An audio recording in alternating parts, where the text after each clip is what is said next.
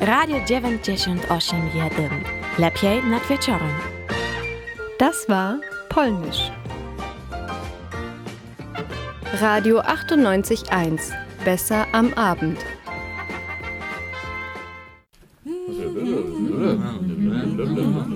Vera am Abend. Vera am Abend. Vera am Abend. Vera am Abend. Vera am Abend. Vera am Abend. Vera am mhm, mhm, Abend. Vera am Abend. Vera am Abend. Vera am Abend. Vera am Abend. Vera am Abend.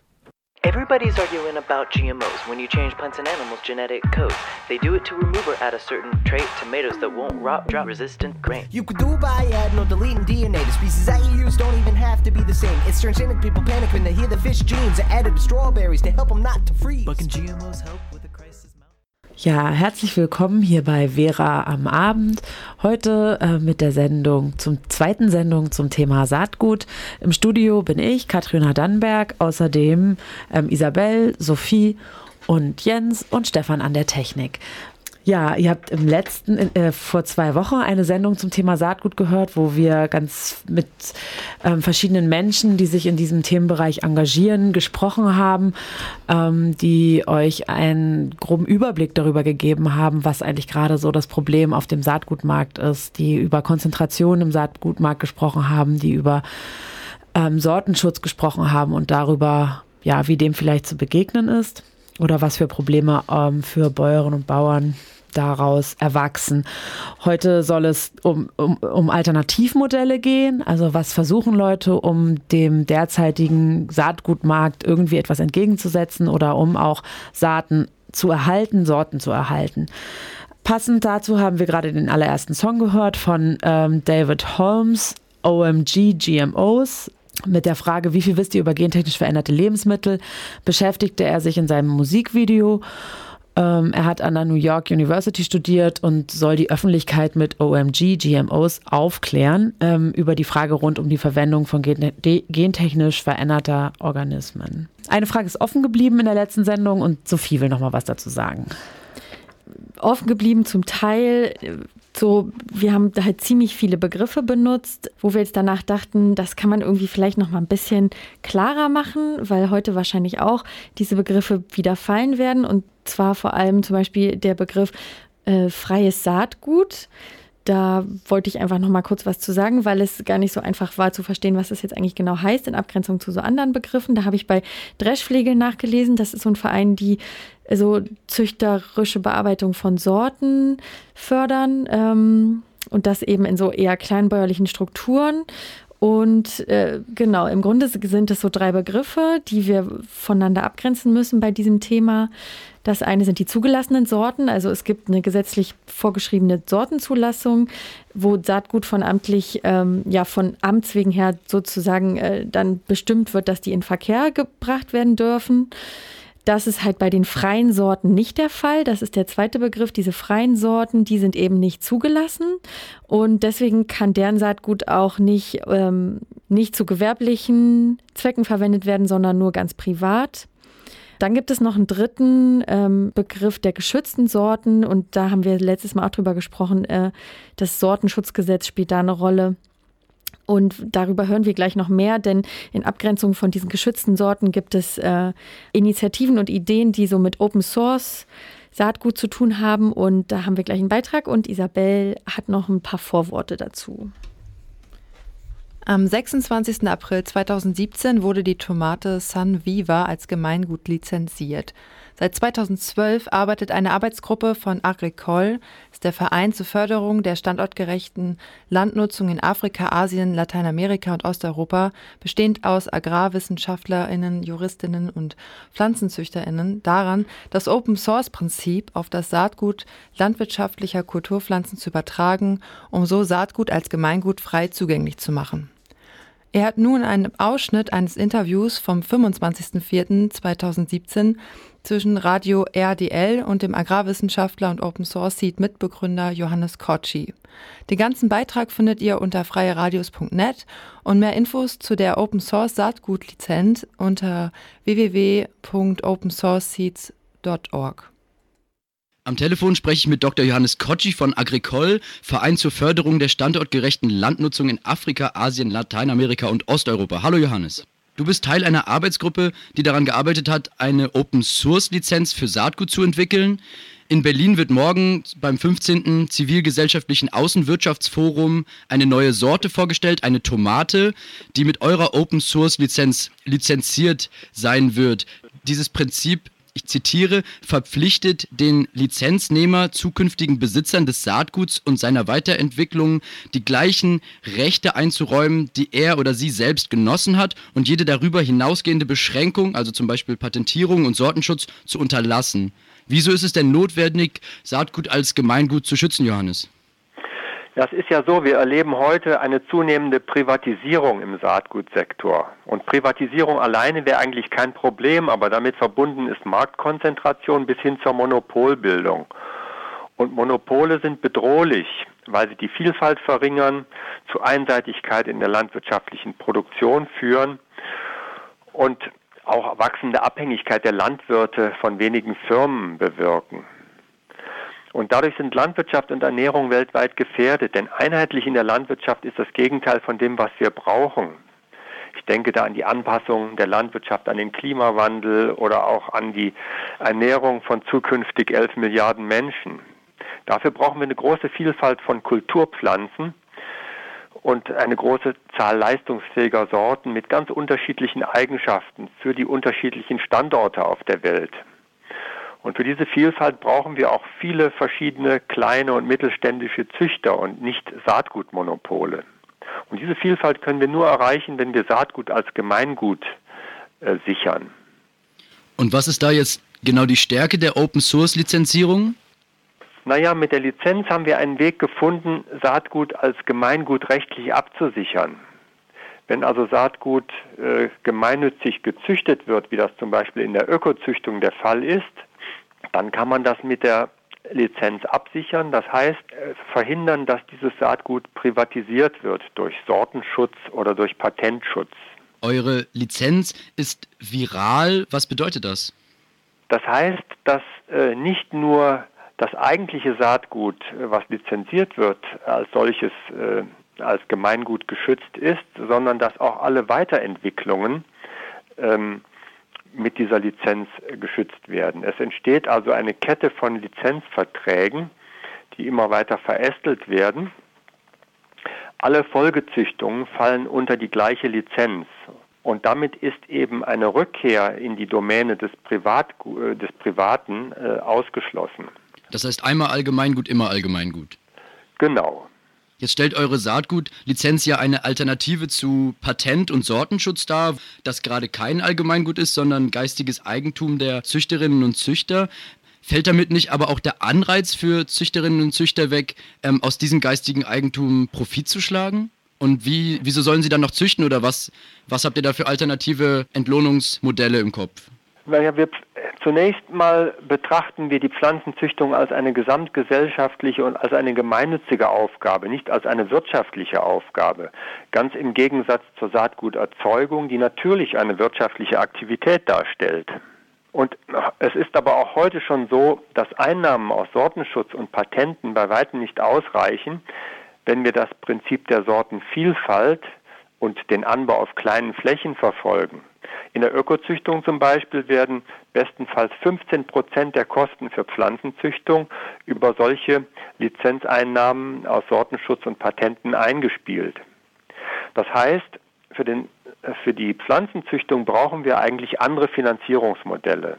Zum Beispiel die Beteiligung der gesamten Wertschöpfungskette an der Züchtung, der Landwirte, des Handels, der Verarbeitung, die Verbraucher und nicht zuletzt muss der Staat da stärker in die Pflicht genommen werden. Und die Lizenz, die ihr jetzt entwickelt habt, wie schätzt du das ein? Ist die allgemein tauglich? Kann die jetzt quasi das ganze System umkrempeln und äh, die alten Lizenzmodelle ablösen? Oder soll damit erstmal nur ein, nur ein Präzedenzfall oder Präzedenzfälle geschaffen werden, auf denen dann weiter aufgebaut wird? Nein, wir haben eine Lizenz entwickelt, die allgemein tauglich ist. Und wir wollen dazu beitragen, dass neben dem mächtigen Privatsektor eine zweite Säule gemeinnützigen Saatguts entsteht. Das heißt, wir setzen da auf Koexistenz Und wir stehen natürlich noch ganz am Anfang, nämlich mit der Verwirklichung dieser Idee. Und da stellen sich zahlreiche umsetzungsbedingte Fragen. Aber wir hoffen natürlich auch, dass die Anzahl der Sorten, die für Lizenzierung angemeldet werden, rasch anwachsen wird. Und dabei ist die Organisationsentwicklung dieser neu, dieses neu gegründeten Dienstleisters Open Source Seeds eine große Aufgabe. Und wie war jetzt die Reaktion der Züchterinnen und Züchter? Ihr habt jetzt ja wahrscheinlich, also die, die Tomate, die jetzt so lizenziert wird, kommt ja auch von äh, Züchterinnen und Züchtern. Habt ihr das vorgestellt oder habt ihr da rumgefragt, wer Interesse hat, seine oder ihre neu gezüchteten Pflanzen so lizenzieren zu lassen? Wie war da die Reaktion? Also unter den Pflanzenzüchtern bestand und besteht allgemein großes Interesse. Aber ich muss auch sagen, wenn es dann zum Schwur kommt, ist es nicht leicht, die Züchter von der Lizenz zu überzeugen, sie wirklich dann auch anzuwenden. Mhm. Denn die Open Source Lizenzierung ist relativ komplex und sie ist natürlich radikal, denn sie unterbindet ja dass einmal lizenziertes Saatgut und seine Weiterentwicklungen für private Sorten genutzt werden kann. Und deshalb wird viel Überzeugungsarbeit notwendig sein. Und am einfachsten ist es, äh, ich will mal sagen, äh, die jungen Wilden unter den Pflanzenzüchtern zu begeistern und dazu äh, zu bringen, ihre Sorten zu lizenzieren. Ja, zu diesem letzten Aspekt, was sagen denn eigentlich Züchterinnen äh, zu dieser Open Source Lizenz? Lizenz habe ich einen spannenden Beitrag gefunden im Genethischen Informationsdienst vom Mai 2018, wo ein Züchter, der auch in einer gemeinnützigen äh, Züchtungsinitiative aktiv ist, auch sehr also Kritik an dieser Open Source Lizenz übt, weil er sagt, Erstens gibt es keine Koexist also keine Koexistenz zwischen Open Source äh, lizenzierten Saatgut und Sortenschutz Saatgut, weil das Problem ist, dass einmal Open Source Lizenz immer Open Source Lizenz. Das heißt, es kann, darf keine Kreuzung quasi geben zwischen Sortenschutz und Open Source lizenzierten ähm, Saatgut. Dann wäre dies automatisch auch eben Open Source lizenziertes Saatgut ähm, wodurch ähm, er halt sagt, dass Open Source Lizenz letztendlich den Zugang zu genetischen Ressourcen von der Open Source Lizenz verbaut wo im normalen Sortenschutz eben alle Züchterinnen noch die Möglichkeit haben, auch mit geschützten Sorten weiter zu züchten. Also das dürfen sie, das ist die sogenannte, das sogenannte Züchterinnenprivileg, ist das eben in der Open Source Lizenz nicht möglich, ohne dass die eigene gezüchtete Sorte dann eben auch eine Open Source Sorte wird. Ähm, das größte Problem sieht er natürlich allerdings in der, in der wirtschaftlichen Frage, dass es eben nicht mehr möglich ist, äh, ein, sozusagen den, quasi ein Privileg zu haben im Verkauf von dem selbstgezüchteten Saatgut, obwohl Saatgutzüchten sehr, sehr viel Arbeit bedeutet. Dies nur in aller Kürze. Ähm, wir machen jetzt erstmal weiter mit Musik und passend zu ähm, dem Open Source Saatgut spielen wir jetzt ein Open Source ähm, Musikstück. Wir spielen ähm, von Robin Gray, These Days. Ein, ein Stück, was nicht von der GEMA lizenziert ist. This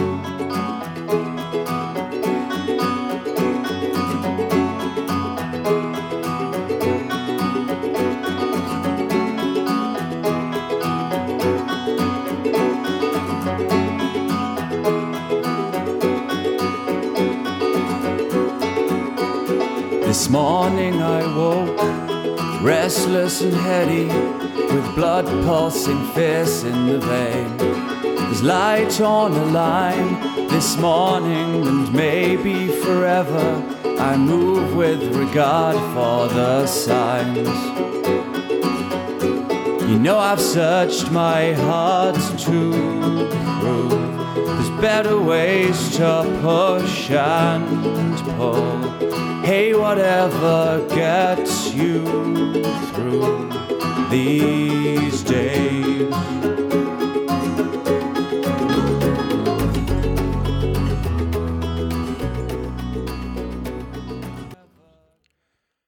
Ich war diese Woche im Außeneinsatz bei der solidarischen Landwirtschaft Frisches für Freunde und habe mit Juliane gesprochen.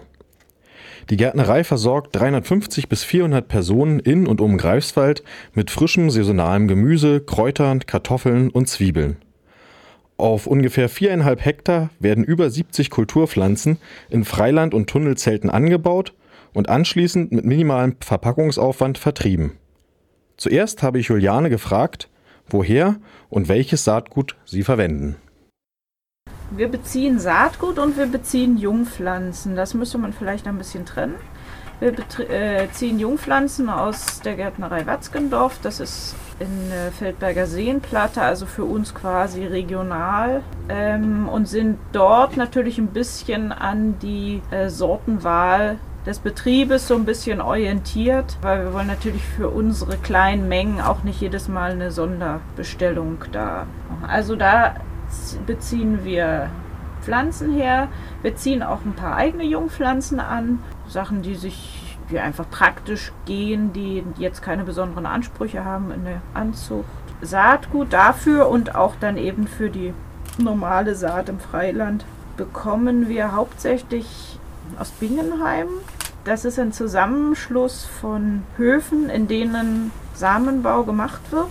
Und dann gibt es noch äh, Dreschflegel. Wir ergänzen das dann noch mit ein paar Sachen von der Firma Rheinsaat Sativa und haben dann noch so eine kleine Gärtnerei, die sich auf Chili spezialisiert hat. Von denen kriegen wir auch noch ein bisschen Saatgut. Ansonsten Zwischenfrüchte und sowas kriegen wir von Camena. Und damit können wir eigentlich äh, komplett mit Bio-Saatgut uns versorgen. Es gibt immer mal wieder Sachen, die ausverkauft sind oder wo es eben knapper ist, dann kann man mit einer Sondergenehmigung, also einer Ausnahmegenehmigung auf konventionell ungebeiztes Saatgut zurückgreifen. Das ist aber nicht die Regel. Das geht in manchen Jahren ganz ohne. Ähm, oder sonst hat man ein, zwei kleine Sachen, wo man da diese Ausnahme nutzen müsste. Macht ihr denn dann auch äh, Saatgutgewinnung oder beziehungsweise nehmt halt auch an, an Saatgutbörsen äh, teil oder ist das eine Sache, die jetzt also wir haben mal ein bisschen nachgebaut, eine Wildkohlsorte, die uns sehr gereizt hat ähm, und die für eine gewisse Zeit nicht im Handel erhältlich war. Da haben wir ein bisschen nachgebaut und es ging auch ganz gut. Also wir hatten, konnten da unseren Bedarf auf jeden Fall decken. Um, ansonsten verwenden wir eher Saatgut, weil der Samenbau ist schon eine spezielle Art von Gärtnerei. Äh, das muss man dann den Sommer über auch immer gut im Blick haben. Und das, wenn eines Tages jemand kommt, der da große, äh, großes Interesse hat und auch Ressourcen, dann kann man da immer noch überlegen, aber im Moment ist es nicht geplant und machen wir auch so nicht. Wir essen natürlich aber auch gerne Samen zum Beispiel von Bohnen und Erbsen. Liegt dir besonders Wert darauf, äh, alte Sorten anzubauen? Mm, also ich würde sagen, wir gehen da so einen pragmatischen Weg, wenn es gute Sachen gibt, die ähm, wieder neu entdeckt wurden oder wo einfach äh, gut gezüchtet wurde und da das einfach Sinn macht, da einen Sortenwechsel vorzunehmen, dann machen wir das auch mal. Ähm, ansonsten ist aber vieles auch schon erfunden worden. Ähm, und wir versuchen tendenziell mit samenfesten Sorten zu arbeiten. Bei ein paar Kulturen ähm, ist das Hybrid-Saatgut einfach so deutlich von Vorteil, dass wir es dann eben dort auch nutzen. Aber das ist im Anteil des gesamten Gemüses eher wenig. Bei welchen Pflanzen? Also vor allem beim Fruchtgemüse ist, äh, sind die Hybriden schon sehr interessant. Beim Wurzelgemüse überhaupt gar nicht. Da ist alles samenfest. Die rote Beete, Pastinak, Wurzelpetersilie, Schwarzwurzeln, Sellerie, Möhren in allen Sorten, Größen, Farben. Äh, da gibt es einfach gute Sorten und durch diese Vermarktung als Solavi ähm, müssen wir nicht uniform marktübliche Größen haben. Wir können auch sehr große, dicke Möhren ähm, die sind sogar extrem beliebt. Ähm, wir können aber auch kleine knuppelige haben. In der Hybridzucht ist es halt einfacher, ähm, bestimmte Merkmale, äh, die auch zum Beispiel eine Widerstandsfähigkeit gegen Krautfäule oder sowas zu erreichen. Allerdings muss man auch sagen, der Schein könnte auch trügen, weil es wurde zumindest äh, ein Großteil der Forschung an Saatgut war auch Forschung an Hybridsorten. Äh, man könnte auch spötteln und sagen, wäre die ganze Energie und das viele Geld in die Züchtung samenfester Sorten geflossen, dann würden die jetzt vielleicht auch anders in ihrer Formvielfalt und äh, in ihren Eigenschaften sein. Das äh, kann, ich, kann ich nicht gut beurteilen. Ne? Auf jeden Fall machen wir da so einen gesunden Mischmasch und fahren dabei ganz gut. Aber wie gesagt, das Hybridsaatgut ist natürlich das eine, aber wir stehen immer noch äh, ganz und gar nicht, also ungeschützt vor immer wieder der Diskussion, ob nicht Gentechnik äh, Ernährungsfragen viel besser lösen würde, so dass ich denke, dass also Hybridsaatgut ist für je nach Ansicht und wie man so das sehen möchte, muss man das schon hinterfragen in einigen Fällen, vor allem wenn es gute samenfeste Sorten gibt. Ähm, und wenn man äh, diese, sagen wir mal, züchterische Konzentration, auch diese Macht im Lebensmittelsektor nicht äh, so zentralisiert bei wenigen Firmen sieht, sondern das sind, ist ein Gemeingut, was seit tausenden von Jahren züchten Menschen, nehmen Saatgut von besonders schönen Kürbissen, die besonders lange gelagert haben, die äh, besonders reich getragen haben und so weiter. Das sind Sachen, die oder Errungenschaften von, von vieler, vieler Generationen Arbeit, die man gar nicht so als Arbeit empfindet, sondern es ist eine Selbstverständlichkeit, dass der Bauer irgendwie geguckt hat, welche Körner er im nächsten Jahr in die Erde sät, wenn er genügend Auswahl hatte. Und ich denke mal, die Gentechnik-Geschichte stellt uns vor eine ganz andere, viel rasantere Herausforderung. Aber wir können am Hybridsaatgut natürlich schon üben. Ich denke, dass ähm, das Hybridsaatgut natürlich im Sinne von Züchtern auch eine Berechtigung hat. Also man kann das nicht einfach so beurteilen, denn wenn man davon lebt und ähm, Gemüsebau oder ähm, Zierpflanzenbau Züchtung kostet viel Geld. Das ist sehr aufwendig. Man muss ja ähm, die einzelnen Elterngenerationen gut auseinanderklamüsern und dann nach bestimmten Eigenschaften das Ganze sortieren und ähm, dann sollen da keine Fremdbestäuber äh, quer dazwischen funken. Und wenn dann das Ergebnis gut ist, ähm, und es dann raus in die Welt kommt und jeder es nachbaut, ist es natürlich schon auch die Frage, ob sich dieser Aufwand rechnen kann. Will da bloß so ein bisschen um Verständnis bitten, dass es eben auch, äh, wenn man etwas Lebendiges sozusagen verkauft, dann kann man eben nur dieses eine Mal das aus der Hand geben. Und, aber was eben, ich denke, dass das, äh, die ganze Frage Saatgut muss äh, wieder viel breiter in der Gesellschaft gestreut werden.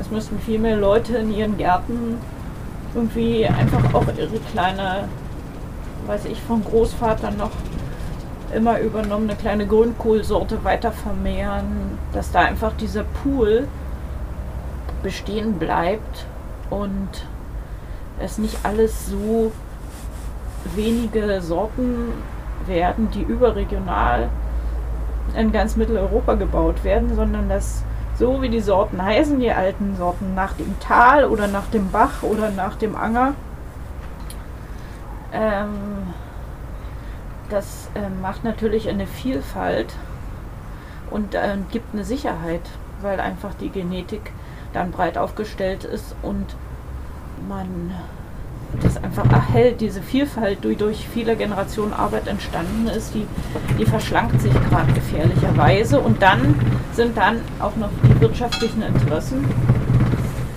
äh, die das Ganze noch schneller vorwärts treiben. Ich wünsche mir, dass, dass viele, viele Menschen züchten und äh, dass viele probieren und dann Draht zu finden und dass die Saatgutproblematik nicht mehr im Kopf so politisch angehaucht wird, sondern dass jeder für sich seinen Teil da, so wie früher jeder Bauernhof eigentlich auch gezüchtet hat, indem er Auslese betrieben hat, so könnte das eigentlich auch wieder zurück zu allen. Weil wenn es uns allen gehört, dann müssen wir uns auch alle ein bisschen darum kümmern. Die Diskussion des Saatguts lebt nicht davon, dass man sich in irgendeinem Podium die Köpfe heiß redet, sondern dass man äh, sich in Schrebergarten und da Verantwortung übernimmt und da wirklich tatsächlich ins Tun kommt. Äh, weil ich kann nicht fordern, dass das Gemeingut ist, wenn ich als Teil des Gemeinwesens natürlich selbstverständlich nicht die Arbeit haben will. Und die mediale Aufmerksamkeit und man braucht den großen glühenden Protest und man braucht auch ähm, die, die Wahrnehmung, die damit einhergeht. Aber dadurch, wenn man will, dass es so ist wie früher, dass alle eben Zugang haben, dann, dann muss ich mir meinen eigenen Zugang zu dem Ganzen natürlich auch pflegen oder suchen oder ähm, mich mit anderen zusammentun, weil dann geht es mich auch wirklich was an. Ihr hört Vera am Abend heute mit dem zweiten Teil zum Thema Saatgut. Wir haben gerade ein Interview gehört von Jens. Ähm, der hat mit der Solavi Frisches für Freunde gesprochen und das letzte Mal in der Sendung hatten wir auch Besuch, zwei Studiogäste vom Uhlenkrug. Und sie haben sich ein Lied gewünscht, den wollen wir jetzt spielen. Der Song heißt Perro Verde, äh, nee, ist Perro Verde mit dem Song Fuera Monsanto.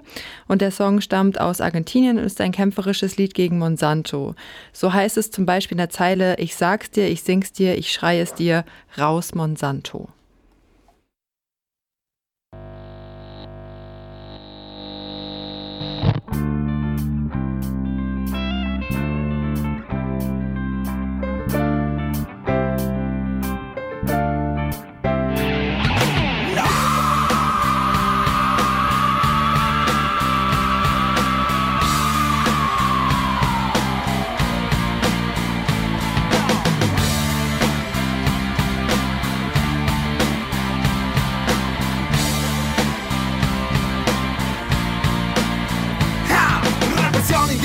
Que me quitan los derechos como balas perdidas me tiran con desecho. Directo a ideales y a la lucha en el cemento. Directo a los que salen y bancan el pavimento. Me siento fumigado en un estado terrorista donde manda el dinero. Mandan los fascistas los políticos presionen con toda su policía. Se cagan en la asamblea y la consulta por la vida. Veo madres con ovarios resistiendo en la vía. Me sumo con mi letra disparando con mi rima porque no Wir reden heute wieder über Saatgut und hatten jetzt eher bisher so den Blick, äh, was hier so in Deutschland passiert in der letzten Sendung und auch mit den Gesprächen bisher. Wir wollten aber auch gerne nochmal in andere Länder schauen, auch in den globalen Süden schauen und was dort so für den Erhalt der Saatgutvielfalt getan wird. Die Probleme dort sind äh, ja natürlich auch die gleichen wie die, die wir schon kennen aus den Gesprächen bisher. Mehr als 90 Prozent der Saatgutsorten sind verschwunden. Große Konzerne wie Bayer Monsanto kontrollieren den längst globalen Saatgutmarkt und äh, ja, in vielen Ländern kämpfen Bauern, Wissenschaftler, Anwältinnen und äh, Saatgutbesitzerinnen für ja, die Zukunft der Sortenvielfalt. Zum Beispiel auch in Indien. Ähm, und da ist sicherlich vielen äh, ein Begriff Vandana Shiva. Sie ist ein ganz bekanntes Gesicht im Kampf gegen große Agrarchemiekonzerne, Patentierung von Saatgut und sie kämpft auch für Landrechte von Bäuerinnen. Das sind nur ein paar ihrer Themen. Sie ist Wissenschaftlerin, soziale Aktivistin, Globalisierungskritikerin und hat 1993 ähm, den sogenannten alternativen Nobelpreis bekommen, den Right Livelihood Award.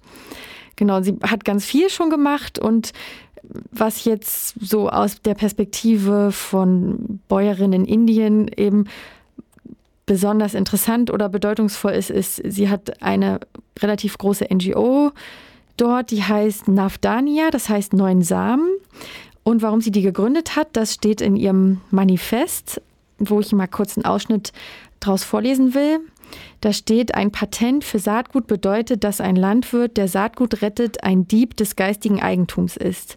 Aber es bedeutet mehr. Ein System, in dem Saatgut zu einem Unternehmensmonopol geworden ist, ist ein System, in dem einige Unternehmen die Saatgutversorgung kontrollieren.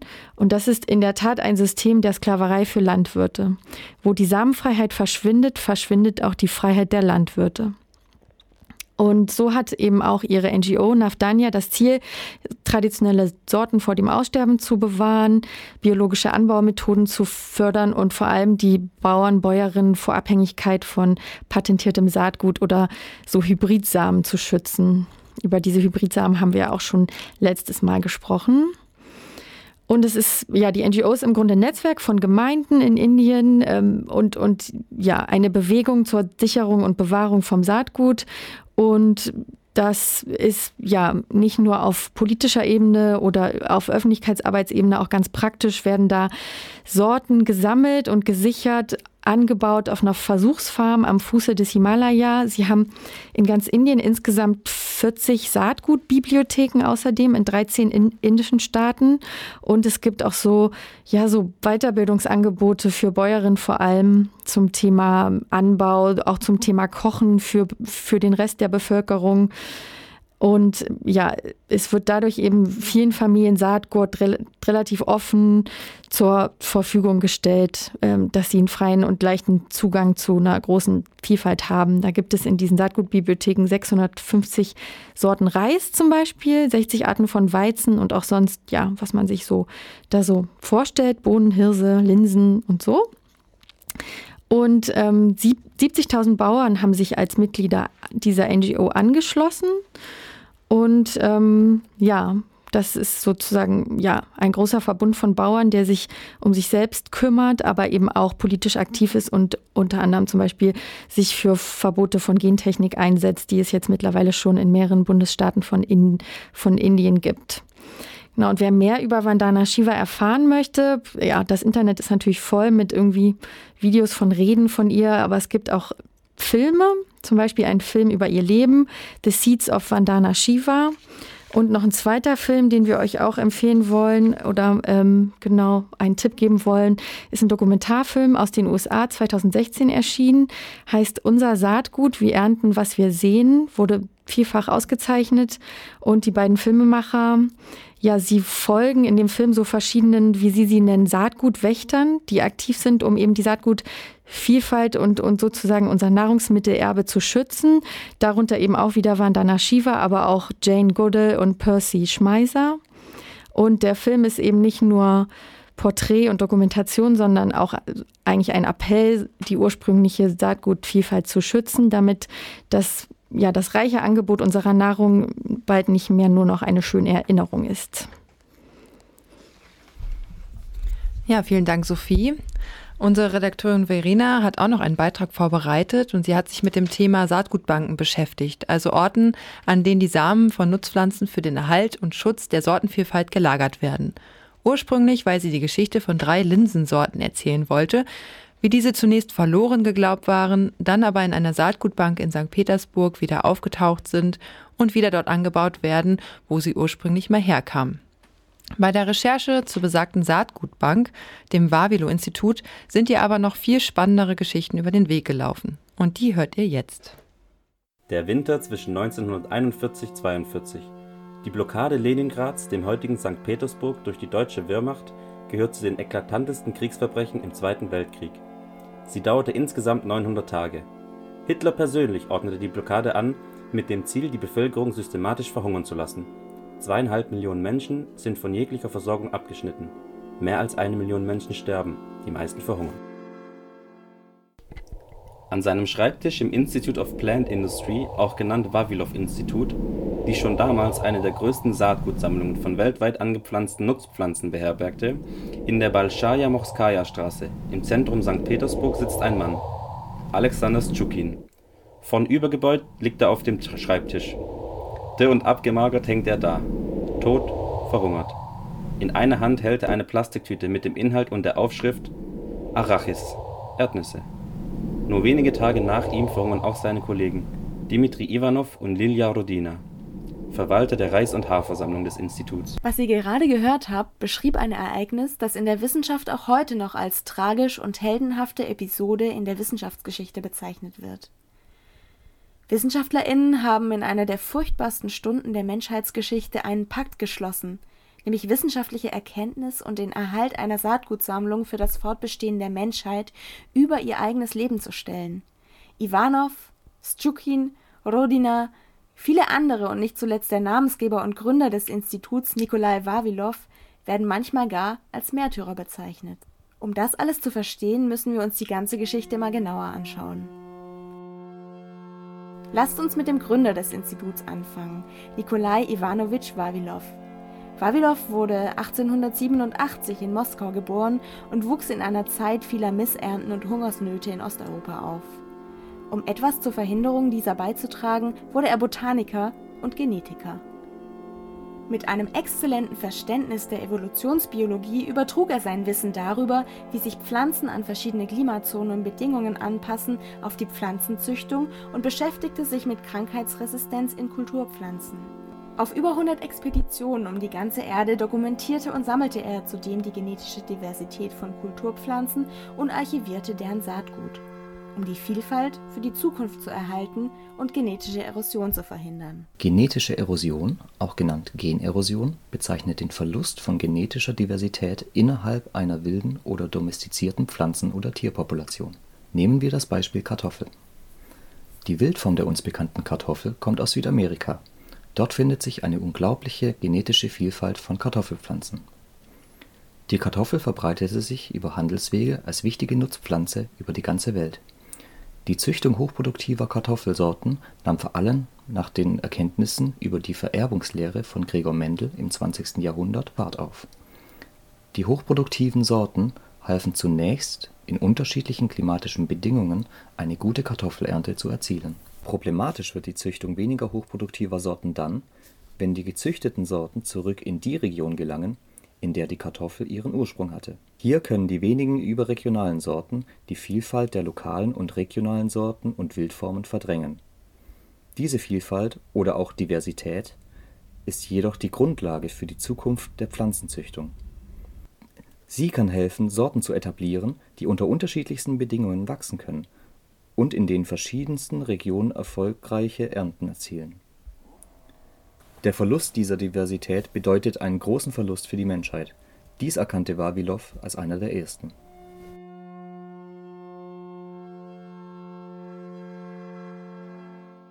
Heutzutage verfügen die meisten Länder über Saatgutbanken. Es gibt mittlerweile rund 1700 Stück weltweit. Historisch gesehen gab es Saatgutbanken schon weitaus vor der Gründung des Institutes of Plant Industry. Sie gehen letztlich sogar bis auf die Sesshaftwerdung des Menschen zurück. Die erste wissenschaftlich dokumentierte öffentliche Saatgutbibliothek wurde aber wiederum erst im 16. Jahrhundert errichtet. Die meisten Länder haben heute Saatgutbanken, in denen sie traditionell angebaute Getreidearten als auch weniger genutzte einheimische Pflanzen aufbewahren. Die Sammlungen helfen Bauern, die durch Krieg oder Naturkatastrophen ihre Ernte und so die Saat für den nächsten Anbau verloren haben, ganz so wie Wawilow sich das auch dachte. Außerdem dienen sie als Quelle für Forscher, die an der Züchtung neuer Sorten arbeiten. Aber auch ein Austausch zwischen den Saatgutbanken findet statt. Während des syrischen Bürgerkriegs wurde die Saatgutbank in Aleppo zerstört. Der zu Spitzbergen gehörende weltweite Saatguttresor auf Svalbard hatte aber ein Backup des Saatguts. Es war bisher das einzige Mal seit dem Bau 2006, dass aus dem Tresorraum Samen entnommen wurden und zurückgeführt wurden. Der Saatgutspeicher auf Spitzbergen ist aktuell der größte für Saatgut, aber der einzige ohne Forschungsauftrag. Seine wichtigste Aufgabe ist die Lagerung einer Mindestanzahl von Saatkörnern der zur Ernährung wichtigen Lebensmittel Reis, Mais, Weizen, Kartoffeln, Früchte, Nüsse und Wurzelgemüse. Aktuell geht es vielen Saatgutbanken nicht so gut. Viele der heute weltweit rund 1700 Banken sind gefährdet. Fehlende finanzielle Mittel und mangelnde Möglichkeit zur Erneuerung durch Wiederaussaat werden in einem Bericht des Imperial College London dafür genannt. Für den Saatguttresor auf Svalbard kann es auch irgendwann brenzlig werden, nämlich wenn der Permafrostboden, in den der Tresor eingebaut wurde, infolge des Klimawandels auftaut. Aber auch etwas anderes muss noch erzählt werden, und zwar, wie die Geschichte mit Wawilow weiterging. Der wurde nämlich in Russland irgendwann gar nicht mehr als Held gefeiert. Ein Zögling Wawilows, Trofim Lysenko, begann zunehmend falsche und unwissenschaftliche Aussagen über Pflanzenzucht zu verbreiten, die nichts mehr mit der Mendelschen Vererbungslehre zu tun hatten, sondern pseudowissenschaftlicher Humbug waren, der schon damals widerlegt werden konnte. Diese Theorie wurde später als Lysenkoismus bezeichnet. Als Wawilow jedenfalls in den 30er Jahren die Behauptungen und die Theorie Lysenkos kritisierte, denunzierte dieser Wawilow öffentlich und gewann das Vertrauen Stalins. Dieser ließ daraufhin den für Moskau angesetzten Internationalen Genetikkongress verbieten und Wawilow und einige seiner Kollegen im August 1940 verhaften. Weil Stalin so einen Gefallen an Lysenko gefunden hatte, sorgte der Lysenkoismus noch eine Weile für schlechte Ernten in Russland und auch in das maoistische China wurden die Ideen importiert – auch hier mit verheerenden Folgen. Wawilow starb dann im Januar 1943 im Gefängnis in Saratov, wie seine Kollegen im Institute for Plant Industry, an Hunger.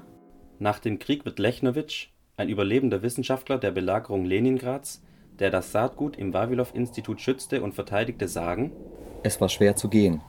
Es war unerträglich schwer, jeden Morgen aufzustehen, deine Hände zu bewegen und etwas vom übriggebliebenen zu essen. Aber es war überhaupt nicht schwer, darauf zu verzichten, die Samenkollektion aufzuessen. Es war unmöglich, sich vorzustellen, das alles aufzuessen. Denn worum es ging, war die Ursache, der Grund deines Lebens und der Leben deiner Kameraden. Ein Pakt, den alle am Institut verbliebenen Wissenschaftler und Wissenschaftlerinnen unterzeichneten und an den sie sich bis zum Äußersten hielten. Im Winter 41/42 sollte ein Dutzend Wissenschaftler umkommen und sich dafür entscheiden, zu verhungern, anstatt sich selbst durch den Verzehr ihrer Sammlung genetisch wichtiger Pflanzen zu retten.